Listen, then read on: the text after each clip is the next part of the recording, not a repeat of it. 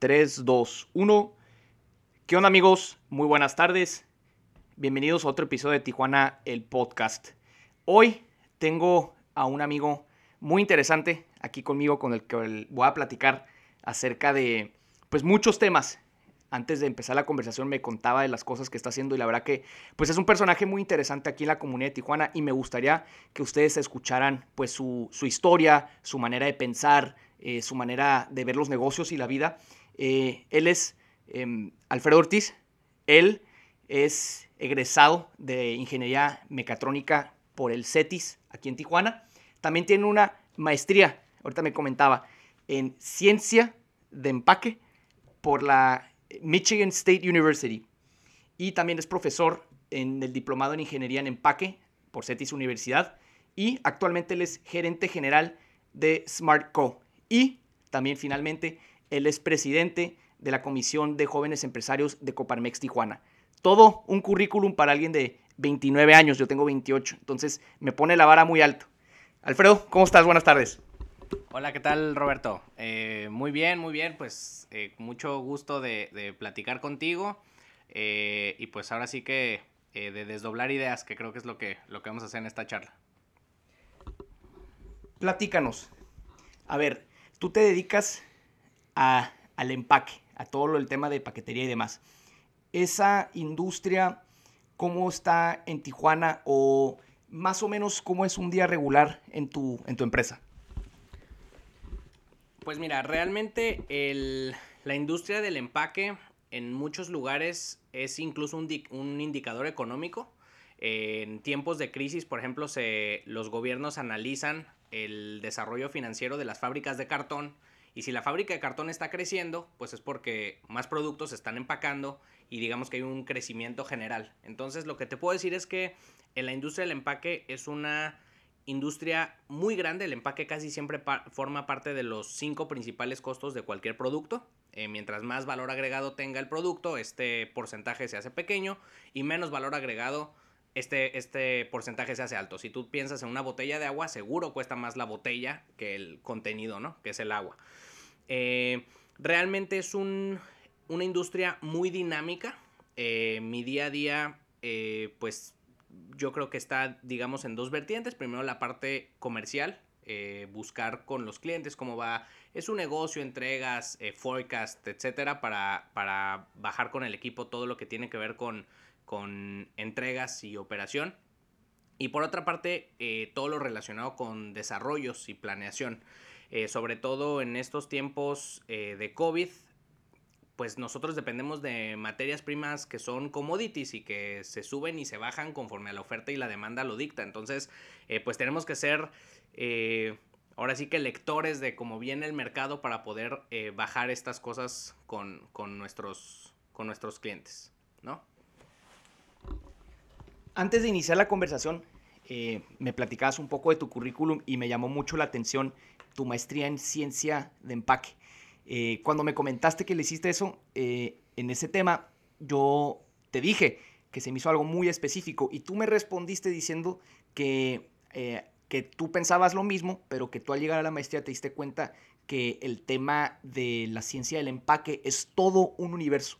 Platícanos un poco esto, ¿cómo, cómo es eso? Porque la gente como tú bien comentas, pues obviamente un empaque se ajusta al producto y pues evidentemente todos los productos tienen distintas formas, distintos volúmenes y por lo tanto cada empaque em, pues es distinto. Entonces platícanos un poco de esto, cómo es la ciencia del empaque. Sí, mira, eh, por ejemplo, yo estoy muy enfocado en el empaque de alimentos frescos y procesados. Eh, igual te decía cuando, cuando iba a entrar a, la maestría y compartía con amigos, conocidos, familiares, oye, voy a hacer una maestría en ciencias de empaque, eh, pues era este tema de, oye, es una cosa súper específica.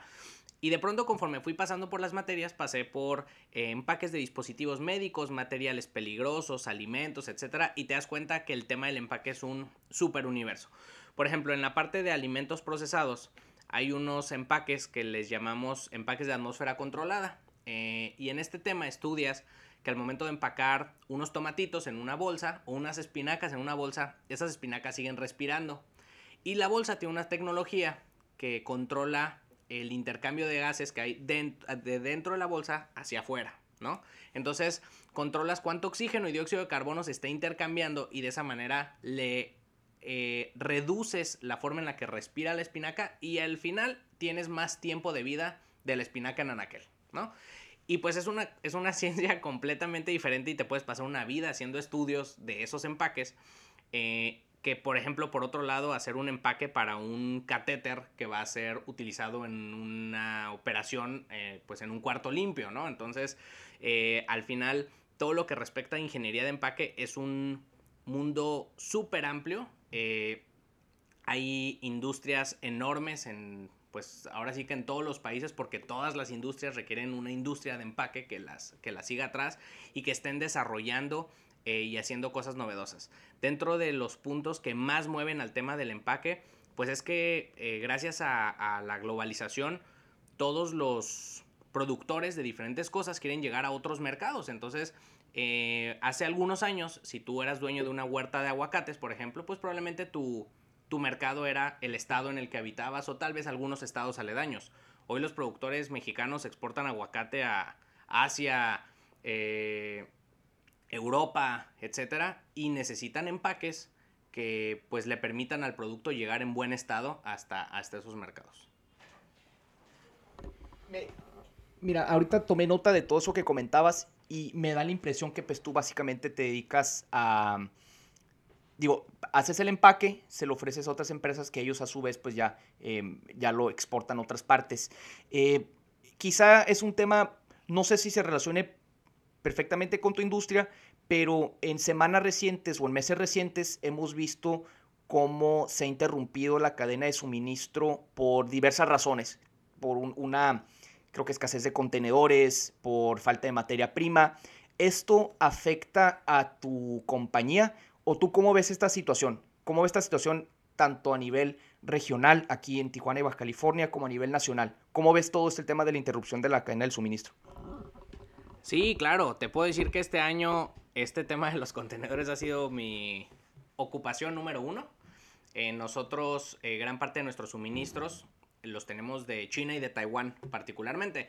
E imagínate que un contenedor por el cual antes pagábamos en temporada alta 2.500 dólares de flete a Long Beach o Ensenada, hoy hemos pagado 17.000, 18.000 dólares. Entonces, pues esto tiene un impacto muy fuerte en el costo del producto eh, y tiene un impacto directo en el costo, eh, pues ya del, del productor o del cliente final que va a utilizar ese producto. Creo que este efecto, este, esta situación va a tener un, eh, un beneficio para la región. El, mercado cada vez le va a apostar o va a confiar menos en países pues muy lejanos que tengan una cadena logística grande en medio y pues nosotros estamos aquí junto a, junto a un mercado muy interesante que es el, de Estados Unidos. Entonces las compañías en Estados Unidos van a buscar empezar a desarrollar más proveedores cercanos que no tengan un buque eh, en medio, ¿no? Eh, realmente es un tema en donde a todos nos tiene eh, en un nivel de incertidumbre súper alto. tengo contacto con, pues, con algunos colegas que son muchas veces más grandes que nosotros e incluso ellos no tienen absolutamente ninguna visibilidad de si va a haber o no va a haber un regreso a los pues a las tarifas que veíamos de los contenedores, ¿no?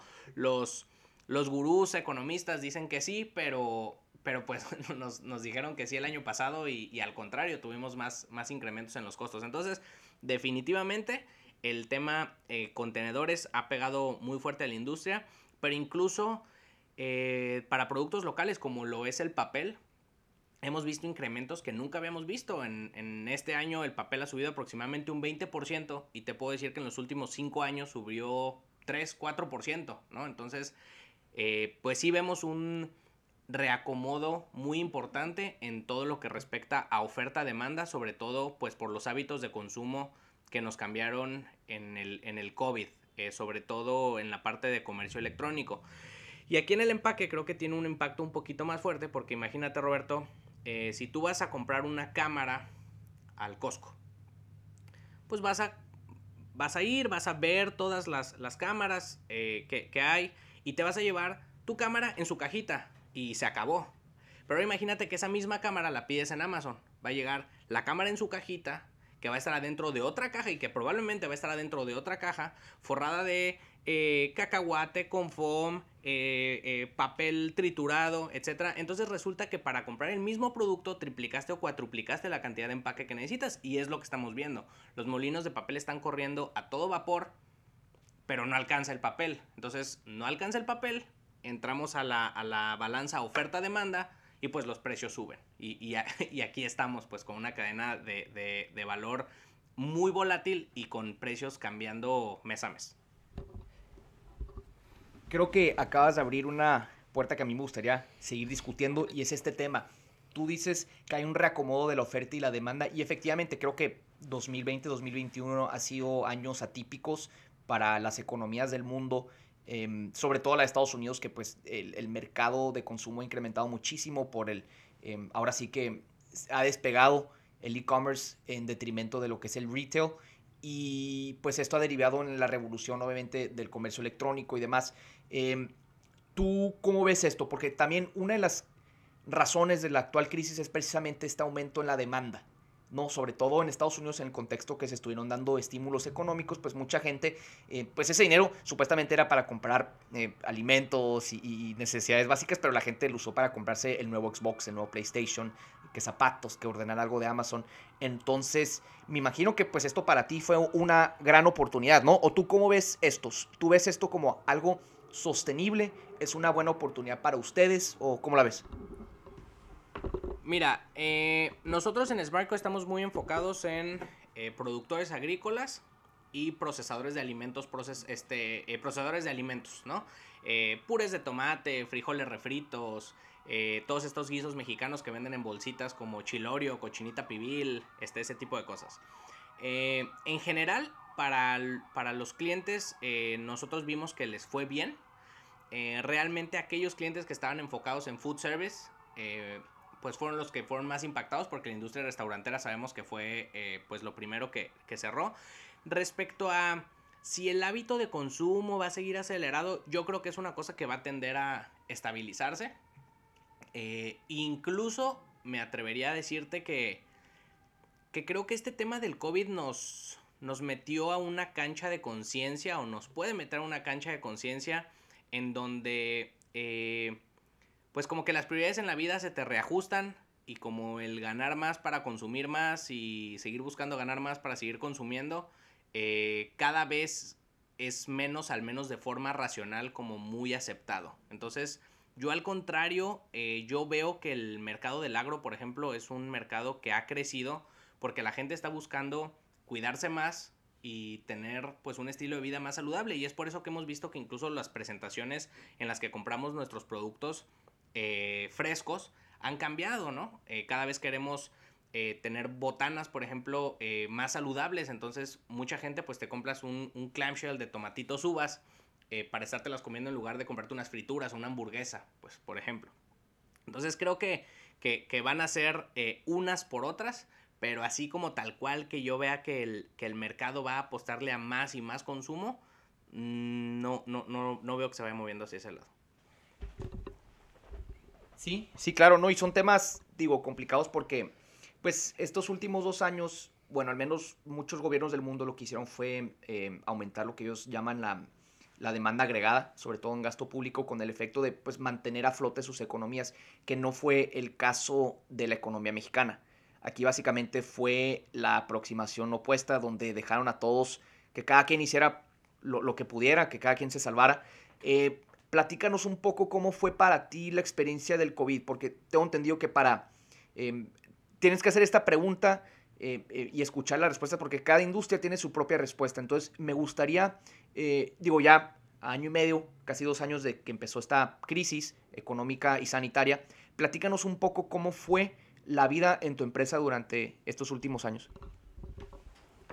Mira, pues el, creo que el primer reto fue la parte de estar todos en home office. Eh, al final esto terminó teniendo un resultado positivo porque creo que todos nos dimos cuenta en lo personal qué tan buenos o no buenos éramos para trabajar desde casa. Hubo gente que, digamos que todavía no se daba la señal en la empresa de ya podemos regresar y era, por favor, Alfredo, déjame regresar a la empresa este, prometo tener todas las, eh, todos los cuidados, pero en mi casa de plano, pues no puedo, ¿no? Eh, respecto a cómo fue el día a día, te puedo decir que cambió completamente, porque antes lo que solucionábamos poniendo una orden de compra, hoy lo hacemos levantando el teléfono a las 5 de la mañana y buscando y negociando y rascando y mandando la orden de compra y correteándola y asegurándonos que llegue porque pues no hay, ¿no? Este, la, la, la, la demanda eh, sobrepasa la oferta que hay, por ejemplo, en, papel en el mercado. Sin embargo, la verdad es que abrió, eh, pues abrió un, un, una cartera de, oportunidad que para nosotros, haciendo sumas y restas, hemos salido favorecidos eh, porque pues los clientes lo que querían eran empresas que pudieran asegurarles el tener el suministro. De pronto, por ejemplo, un productor de espárrago pues cosecha una vez al año, entonces no puedes decirles que no hay cajas o que su caja va a llegar una semana después porque ellos tienen el espárrago ese día, entonces ese día necesita tener sus, sus cajas para, para, para, empacar. Entonces esa parte de certeza, confianza ha sido eh, clave. Eh, nosotros nos hemos eh, consolidado, hemos sido capaces de entrar con clientes que nos conocían, pero digamos que estaban cómodos con, con, sus proveedores actuales y nos han abierto la puerta. Entonces creo que, que pues se necesita tener flexibilidad y dinamismo y en la empresa vi que nos, que nos eh, adaptamos a este, a este modelo y por lo tanto te puedo decir que, que pues nos fue, nos fue bien en, en esa parte. Me, me encanta esta plática porque vaya, creo que eres un perfil muy diferente al que he entrevistado hasta ahorita. Creo que eres, si no me equivoco, el sexto invitado. Y una de mis prioridades es tener una diversidad de personajes de la ciudad, pues para que la gente vaya escuchando cómo funciona cada uno de estos sectores, porque Tijuana es una ciudad muy grande que se dedica a muchísimas actividades. Y pues tú estás en una de las principales, que podríamos decir que es la, la industria, eh, ¿cómo se llama? No maquiladora propiamente, pero pues en el sector de la manufactura y estás muy íntima, íntimamente relacionado con esto estás joven, tienes 29 años, pero pues trabajas con gente que ya lleva mucha experiencia en este tema. ¿Tú cómo ves, o, con la experiencia que te han contado los demás, cómo ha evolucionado todo este sector o el tuyo en específico en los últimos 10 años y dónde se ven en los siguientes 10 años? Mira, fíjate que creo que es una pregunta eh, súper interesante y realmente creo que, que, el, que el, el rol que tenemos como Tijuana está cambiando pero tiene que cambiar más. Antes me parece que todo este sistema maquilador funcionó como somos un, eh, una ciudad que está cerca, eh, te podemos ofrecer mejores costos de lo que tienes en, en, donde está tu corporativo, entonces ven y hazlo aquí, ¿no? Eh, después fuimos avanzando y aparte de todo, te ofrecemos una buena calidad. Ahorita la ciudad tiene realmente un pues es un, es un lugar súper atractivo para que las empresas vengan a invertir aquí a, a, hacer sus productos, ¿no? A fabricarlos. Y creo que nuestro enfoque, más allá de tomar esas oportunidades que nos caen, es decir, recibir con los brazos abiertos a quien quiera venir a invertir, que por supuesto tiene que seguir siendo la premisa, tenemos que pensar estratégicamente en qué tipo de inversión queremos, qué tipo de industria queremos e incluso eh, prepararnos desde el punto de vista de ingeniería y desarrollo de, de, de pues de, de eh, profesionistas que puedan ayudar a hacer desarrollos, investigación, es decir, que los corporativos le apuesten a Tijuana para desarrollar producto y desarrollar tecnología. Creo que eso nos va a llevar eh, como ciudad al, al siguiente nivel y realmente ser capaz de adaptarnos a un mercado cambiante en donde tienes mucho más que ofrecer que un producto bien hecho a buen costo. Y es a lo que le estamos apostando eh, con todo el tema de desarrollo de ingeniería de empaque. Eh, nos hemos dado cuenta que las empresas tienen a ingenieros o sales de ingeniero industrial, trabajas un tiempo en, en la industria y un día te dice tu jefe, felicidades Roberto, eres ingeniero de empaque y vas a comprar dos millones de dólares de cajas y pues investigale, ¿no? Entonces ahí estás preguntándole a los proveedores y todo lo que ves es la especificación que tienes del corporativo y lo que te dice el proveedor. Lo que estamos buscando es tecnificar esa parte, entender mecánicamente cómo funciona, en este caso, por ejemplo, una caja de cartón, eh, cómo es el proceso, etcétera, para que cuando vengan las empresas, pues aquí haya un equipo de gente, como ya lo hay en muchas otras disciplinas, que puedan dar soporte, pues tanto al proceso productivo y, por qué no, al desarrollo de productos. E, eso me encanta. Y, creo que eh, ahí tomé nota en la parte donde dices que ya las empresas, tanto nacionales como extranjeras, deberían de comenzar a ver a Tijuana como un centro de innovación, un centro de emprendimiento donde aquí se desarrolle el producto, no nada más que se ensamble, no nada más que se manufacture, porque pues vaya, creo que eh, si como tú bien comentas queremos llevar al siguiente nivel, pues ya tenemos que tomar ese tipo de medidas. Y creo que esa ha sido la fórmula en otros lugares del mundo. Por ejemplo, tú comentabas ahorita que tratas mucho con, con Taiwán, por ejemplo. Em, Taiwán empezó así, Taiwán empezó siendo eh, una maquila, digo China también, ¿no? Pero el caso de Taiwán creo que es, lo podemos aplicar más al caso tijuanense. Taiwán era o es una isla que empezó fabricando efectivamente igual, ensamblando productos electrónicos y llegó un punto donde su desarrollo económico pues ya eh, le requería llegar al siguiente nivel y el siguiente nivel pues ya era directamente fabricar esta tecnología, enfocarse ya más en temas de innovación. ¿Tú crees que Tijuana tiene los recursos, tanto humanos, capitales? ¿Hay tierra fértil para hacer algo parecido así? Sí, mira, definitivamente, eh, Roberto, eh, creo que creo que Tijuana está construido, sobre todo las generaciones, eh, todavía incluso te puedo decir que, que, tu generación y la mía está, es, es una ciudad que viene de gente, que viene de muchos estados a buscar mejores condiciones, ¿no? Entonces ya de ahí de entrada creo que ya tienes un, un chip emprendedor, un chip de, pues de búsqueda de, mejores cosas. Y lo único que me parece que, que, sería esa tierra fértil que, que, comentas es eso, el talento humano, porque para desarrollar productos se necesita talento humano. Entonces definitivamente creo que lo tenemos. Eh, me parece que el apostarle a largo plazo al seguir creciendo en pies cuadrados de producción no puede ser el único camino y no va a ser un camino sustentable porque eh, pues como ciudad tenemos retos en temas de recursos naturales, servicios de agua, luz, este, etcétera. Y pues el, hecho de seguir creciendo en pies cuadrados de producción requiere muchos de estos recursos y definitivamente vamos a llegar a un, pues a un límite, ¿no? Entonces, eh, definitivamente creo que, que, tenemos las condiciones para, pues para eh, ser un, punto de buenos costos, pero también de innovación, eh, desarrollo, etc. Eh, por otra parte veo que la convivencia entre las plantas en Tijuana y los corporativos cada vez van facilitando este, este tema. nosotros hemos participado en algunos proyectos en donde la planta, pues digamos que convoca un cambio de diseño y es bien aceptado y, y, pues nos invitan a participar y colaborar y pues todo se logra gracias al grupo de ingenieros y directivos que están encabezando el equipo de Tijuana y que pues son capaces de vender ese voto de confianza con, pues, con los corporativos, con los dueños de las marcas. Eso se me hace súper importante. Y quizá un poco enfocándome más que nada en el tema del recurso humano. Eh, creo que esta pregunta no se le había hecho a ningún invitado, pero me gusta, creo que tú eres el indicado porque pues tú trabajas con mucha gente. Eh, ahorita nos puedes decir cuántos empleados tienes o cuántas personas, con cuántas personas trabajas. Eh, a mí me llama mucho la atención ir por toda la ciudad y ver que se solicita personal. Se solicita personal en restaurantes, en hoteles, en fábricas, en maquilas, lo que sea. ¿Tú cómo ves esta situación? ¿Tú te ves también eh, involucrado en este tipo de cosas donde necesitas personal? ¿O cómo ves el tema del recurso humano aquí en Tijuana?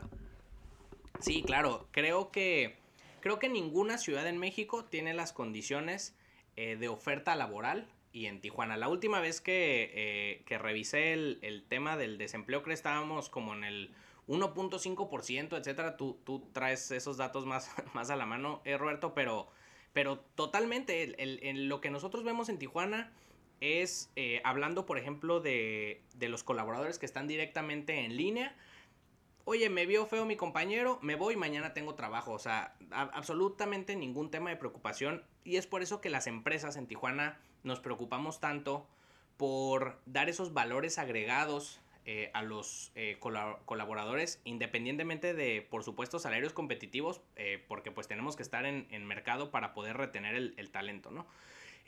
cada vez vemos más prácticas en donde están las empresas buscando orientarse pues a darle al colaborador realmente un valor en cuanto a estilo de vida, eh, capacitación, pertenencia a la empresa, porque es lo único que realmente va a hacer que, la gente se quede en, la empresa.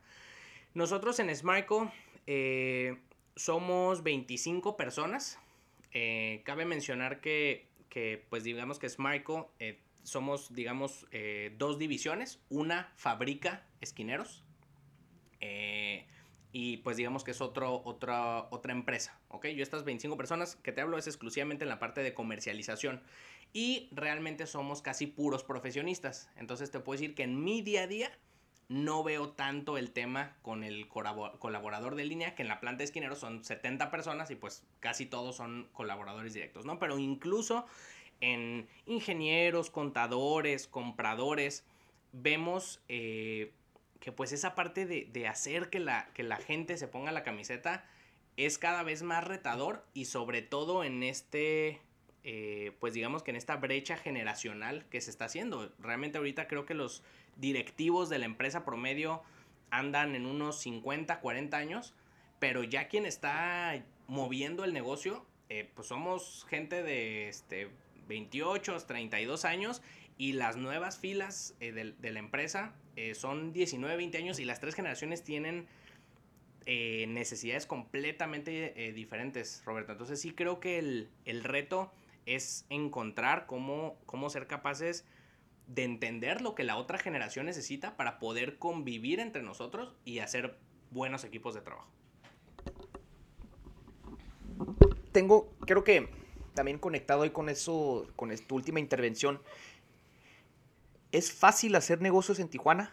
Em, ¿O tú qué cambios harías? ¿Qué cambios tú ves o qué áreas de oportunidad tú ves en Tijuana para hacer mejores negocios? Porque por todo lo que comentas, me, gusta mucho porque pintas una imagen muy optimista de la ciudad, de, la vida empresarial, de negocios. Em, ¿Tú crees que es fácil hacer negocios aquí en Tijuana o qué cosas en concreto tú cambiarías? Mira, creo Creo que, es, que, es, que, es, que sería inapropiado eh, describir el hecho de hacer negocios como fácil o como difícil porque pues depende de muchos aristas. Yo lo que te puedo decir es, te puedo hablar de los retos y te puedo hablar de las oportunidades. Por la parte de las oportunidades tenemos un negocio, un, un mercado pujante y necesitado de valor, ¿no? Entonces, si tienes algo valioso que ofrecer, vas a encontrar a alguien que te lo compre y que te lo, que te lo pague a como valga, ¿no?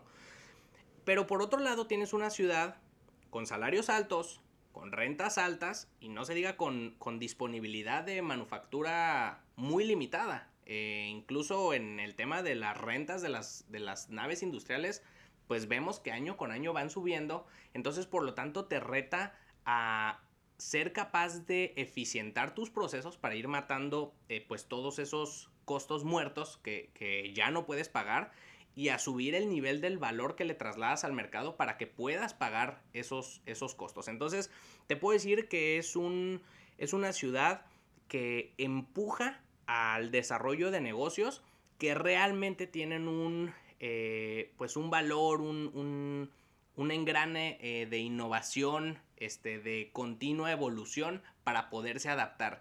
Quien quiere hacer las cosas como siempre las ha hecho y como las hacía su papá y en donde estaba el, mercado hace 10 años, definitivamente Tijuana no es un buen lugar para él. Muy buena respuesta. Y sí, creo que tienes toda la razón. Eh, creo que no decir si es fácil hacer negocios. Sí, efectivamente Tijuana es un lugar noble para hacer negocios, pero igual se enfrenta con las mismas dificultades que, otros lugares. Pero pues a pesar de ello creo que eh, es una ciudad con muchísimas oportunidades. Y quizá cambiando ya aquí un poco de tema, me gustaría que nos platiques un poco acerca de otro encargo que tú tienes, que eres presidente de la Comisión de Jóvenes de Coparmex Tijuana. Platícanos un poco acerca de esta organización. Yo la conozco de toda la vida. Em, he ido a muchísimos eventos, mi familia ha estado involucrada de primera mano ahí. Entonces, me gustaría que nos platiques el por qué participas tú en organismos como Coparmex. Pues mira, creo que incluso parte de lo que estamos haciendo en este, en este podcast, en esta charla, pues es esta parte de encontrar personas con las que compartes ideas o con eh, pues no compartes tantas ideas y empezar a platicar y sintetizar y generar valor y te puedo decir que es lo que yo encontré en Coparmex. En Coparmex encontré un grupo de gente que hace negocios eh, con una estructura de valores muy identificada. ¿No? Coparmex le apuesta a poner al ser humano en medio de los negocios y la verdad de las cosas que es, que es un, un punto que, que pues me ha gustado mucho llevar a cabo en los equipos de trabajo en los que he colaborado, en los que he tenido la oportunidad de liderar y en los que eh, pues he seguido el liderazgo eh, de alguien.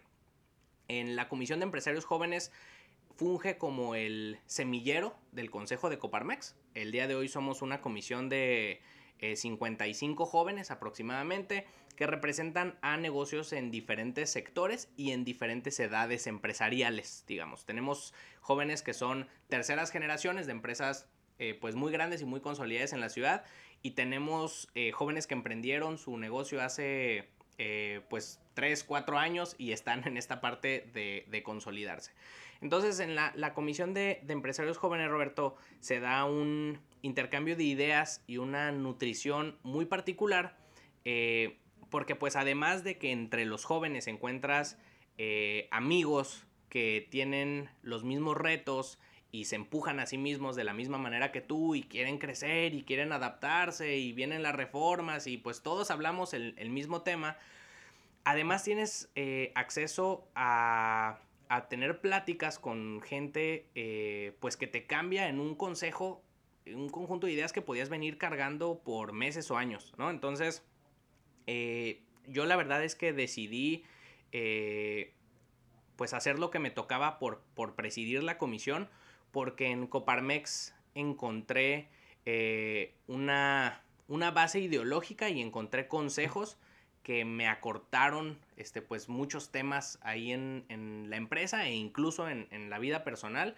Eh, y pues es como esta parte de, regresar eh, un poco de lo que la ciudad nos ha dado eh, por medio de, de Coparmex.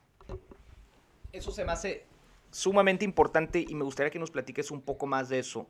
Em, yo creo totalmente en la misión de, de Coparmex el, único sindicato patronal que existe aquí en México y pues obviamente reúne una comunidad de gente de negocios, hace pues todo este tipo de relaciones y mencionabas algo ahí muy importante, que tú recibes consejos y haces comunidad. Me gustaría que platiques acerca, un poco, que profundices un poco más en esto, porque creo que los jóvenes que van empezando en el mundo de los negocios se van a llevar un, un muy buen consejo, porque muchas veces no saben por dónde empezar, con quién acercarse, a quién pedirle consejo. Entonces, quizá platícanos un poco de algunos de los consejos que has recibido y las grandes enseñanzas que has em, obtenido y que a la fecha sigues practicando. Sí, mira, por ejemplo, te voy a hacer así como un, eh, una reseña particular que decía el, expresidente eh, Jacobo Ackerman, que estuvo con nosotros hace poquito, decía, jóvenes, eh, imagínense que Coparmex es la universidad y sus empresas es pues el campo en donde vas a poner las enseñanzas eh, de esa universidad, ¿no? Entonces, eh, por ejemplo, eh, dentro de las, de las enseñanzas que he visto cuando uno está emprendiendo, porque a mí me tocó emprender en Smarco, lo emprendí en conjunto con, con, mi papá, él toda la vida estuvo en el negocio del empaque, pero pues digamos que este proyecto en particular lo emprendimos juntos con mi hermano y, y su esposa, ¿no? Entonces cuando estás eh, empezando un negocio, eres total y absolutamente operativo y es una gran ventaja porque conoces todas las áreas del negocio, pero tienes que empezar a generar una estructura para poder ir, eh, digamos que delegando actividades y llevar a la empresa al siguiente nivel porque si no te la pasas pues haciendo y ejecutando eh, lo mismo. Y es un, un, tema que aprendí completamente en Coparmex, ¿no? Que el hecho de empezar a hacer estructura y hacer dirección y empezar a generar eh, pues gerencias buenas, sólidas, con herramientas para tomar sus propias decisiones eh, y por qué no en un futuro empezar a generar direcciones que vayan y cautiven y busquen en nuevos negocios mientras tú estás desarrollando valor pero desde otra trinchera, es una cosa que aprendí en Coparmex, ¿no? Eh, dentro de pues de, la gente que te puedo decir que siempre he tenido muy cerca, que considero un amigo muy cercano y que me ha dado muy buenos consejos, es Luis Naranjo, eh, expresidente de jóvenes, este, y pues ahorita también un, personaje eh, pues muy conocido en la ciudad como creo un, un ícono de, emprendimiento y este tema de ir soltando, delegando pero con estructura es una cosa eh, pues que, que, en un, charlas así bien comunes con, con Luis sale naturalito. Eso se me hace súper importante el tema de ir construyendo eh, estructura gerencial, eh, ir delegando, porque parece ser que toda este, esta cultura organizacional em, pues se, importó de alguna manera de otros países, particularmente de Estados Unidos, porque en México pues ahora sí que no, no hemos terminado de nosotros desarrollar una cultura organizacional tan sólida como si lo hay en países como Estados Unidos o, Reino Unido o China o lo que sea. Pero entonces, ¿tú, cómo ves estos? ¿Tú, ¿Tú, ves que hay oportunidad para, para hacer estos cambios? ¿O, de qué manera Coparmex te ha ayudado precisamente a, efectuar este tipo de cambios? Sí, no, claro. Mira, definitivamente, eh, claro que se pueden hacer estos, estos cambios y creo que muchas veces estos cambios cuesta trabajo llevarlos a cabo porque tenemos pues ideas que no sabes de dónde vienen pero tienes la idea, ¿no? El que tenga tienda, que la tienda. Entonces en el momento en el que dejes de estar parado atrás del mostrador de la tienda ya no le estás atendiendo y por lo tanto en teoría te tendría que ir mal y es una idea que tenemos y no sabemos de dónde viene. En Coparmex lo que puedes hacer es conocer personas que han llevado a su empresa a otros niveles. Y aquí una cosa que, quiero, eh, digamos que remarcar mucho, Roberto, es que han llevado a sus empresas a otros niveles, pero no únicamente desde el punto de vista de, ventas o de rentabilidad, sino también desde el punto de vista de impacto social, de impacto ambiental. Entonces empiezas a nutrirte eh, pues de perspectivas y de responsabilidades que tenemos como, como empresas y por lo tanto tus prioridades en el día a día empiezan a cambiar y al momento de ir cambiando o adaptándote a estas ideologías, a la empresa le empieza a ir mejor, ¿no? Entonces, por ejemplo, en lugar de estar súper enfocados en buscar más clientes y reducir tus costos y subir tus precios para mejorar tu rentabilidad, te empiezas a preocupar por, oye, en la empresa, ¿será que estoy formando buenas personas? ¿O será que le estoy apostando a una estructura de valores que se vivan en la empresa y que por lo tanto sea un ejemplo para quien venga a colaborar aquí. De pronto te das cuenta que sí o que no como tú creías, lo empiezas a implementar y empiezan a salir mejor las cosas porque entonces empieza a haber un eh, conjunto de valores compartidos y la toma de decisiones se, basen, se basan en una premisa de valores y pues tú sabes que la, base de Coparmex es totalmente ideológica, ¿no? Entonces, eh, definitivamente creo que el pertenecer eh, a, un, a, un, sindicato como, como Coparmex te da esas bases para estarte nutriendo y estar como en una evolución mental continua, eh, que también creo pasa. Eh, ahorita que me escucho hablando, por ejemplo, de todos los retos del mercado y etcétera, si no estuviera en Coparmex, eso sería mi día a día. O sea, este, cuánto cuesta el papel liner y cuánto el medium y, y cuánto cuesta el contenedor de 40 pies, ¿no? Eh, y al momento de estar en, pues en Coparmex, eh, las cosas que piensas, las cosas que reflexionas y los conflictos que resuelves, pues son mucho más que, tu operar del día a día. Me gusta mucho todo lo que comentas por, por la siguiente razón. Esto es quizá una pequeña reflexión que yo tengo de la, la cultura organizacional en México. ¿A qué me refiero con que hemos importado mucho estos modelos organizacionales de otras partes? Pues bueno, México en el siglo XX, ¿qué era? Pues era, era un, ¿cómo se llama? Era un país con un sistema de gobierno básicamente unipartidista, eh, cualquier empresa pues siempre crecía eh, cercana al gobierno, entonces realmente no había un ambiente de libre empresa como sí lo hay hoy en día. Em, Obviamente las cosas han cambiado, ya hay muchas empresas mexicanas de prestigio mundial. Yo me acuerdo, me da mucha risa. Yo vivía en Berlín y de la nave un, un camión de Cemex. Entonces, eh, o tú vas a cualquier otra parte del mundo y ves, como tú comentabas, aguacates en cualquier parte del planeta. Entonces, pues la verdad es que sí ha cambiado las cosas. Em, en México sí se ha logrado hacer esa transición a, una, a, em, una economía insertada en el mundo de la globalización. Entonces eso em, da evidencia de que sí se pueden efectuar los cambios cuando existe esa comunidad que quiere, eh, eh, valga la redundancia otra vez, efectuar esos cambios. Pero a mí me interesaría que platicaras un poco acerca de eh, algo que me fascina de Coparmex, es que no se limita solamente a los negocios. Tú ves a la gente Coparmex siendo líderes de comunidad. Em, a veces dan el salto a lo político, a lo social, a que ONGs y demás. Entonces, creo que eso es algo sumamente importante porque le da una vocación cívica al empresariado. Porque no solamente el empresariado se junta pues para discutir cómo va a lucrar, porque pues para eso lo puedes hacer sin necesariamente pertenecer a Coparmex. Entonces, me gustaría que platiques un poco más acerca de esta vocación cívica de Coparmex.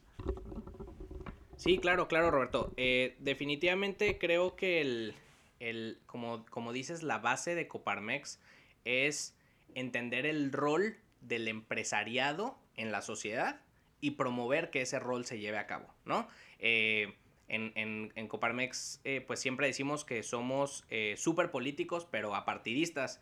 y al final creo que de eso se trata, de entender las decisiones que se están tomando en, en la sociedad y también el rol de la empresa, pues cómo funge cambios eh, o no cambios en la sociedad, porque desde la trinchera de la empresa puedes hacer muchísimas cosas en todos los aspectos, ¿no? Desde el punto de vista económico, desde el punto de vista de educación, tejido social, eh, muchos, muchos temas. Eh, sí creo que, como te decía, la Comisión de Empresarios Jóvenes es un semillero y es un ambiente que propicia mucho que en el joven empresario despierte esta curiosidad por participar, por saber, por sumar, por ayudar, eh, por colaborar. Y cuando menos sientes, eh, pues hay, hay gente que, como dices, tiene una trayectoria eh, súper larga dentro y fuera de Coparmex relacionado en este tema del, rol de la empresa en, en, la sociedad. Entonces sí creo que es, creo que es un, es un proceso que naturalmente iniciaría en la Comisión de Empresarios Jóvenes o que así es como está estructurado, eh, pero, pero que va evolucionando eh, con el tiempo. Y es que eso es sumamente importante porque ahora sí que me encanta que Coparmex es esta, este organismo que siempre pues está participando cuando hay procesos electorales, se involucra em, y sobre todo es propositivo porque muchas veces eh, nos dedicamos solamente a la crítica. Creo que ese es uno de los principios de Coparmex, criticar, proponer y comprometerse, donde pues tú quieres ser ah, eh, de manera activa un agente de cambio en tu comunidad porque pues el empresario tiene una manera de pensar muy concreta, ¿no? Ellos quieren llegar a, la próxima meta, proponer que se cumplan, evaluar resultados. Eh, entonces, eso creo que es sumamente positivo para una sociedad tan poco participativa como la es la mexicana y como la es la baja californiana, donde vota em, menos de 3 de cada 10 baja californianos. Y eso habla de que pues, la gente no está interesada en participar y demás.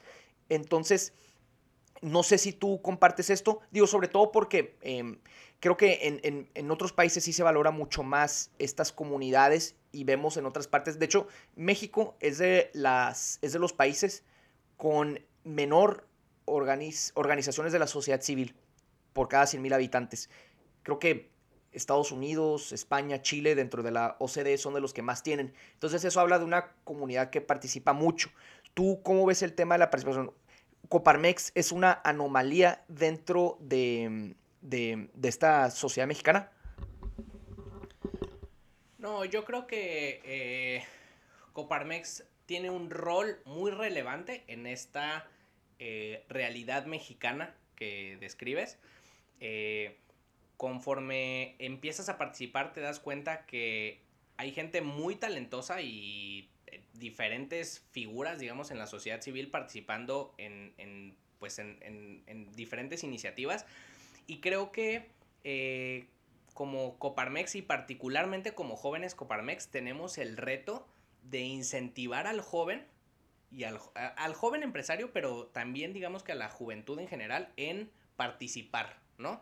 Eh, históricamente en la Comisión de Empresarios Jóvenes se han hecho eh, debates con los representantes juveniles de los partidos, eh, encuentros con los candidatos para que los jóvenes sepan en un pues en plataformas en redes sociales y digamos que en medios un poquito más digeribles las propuestas que tienen los candidatos.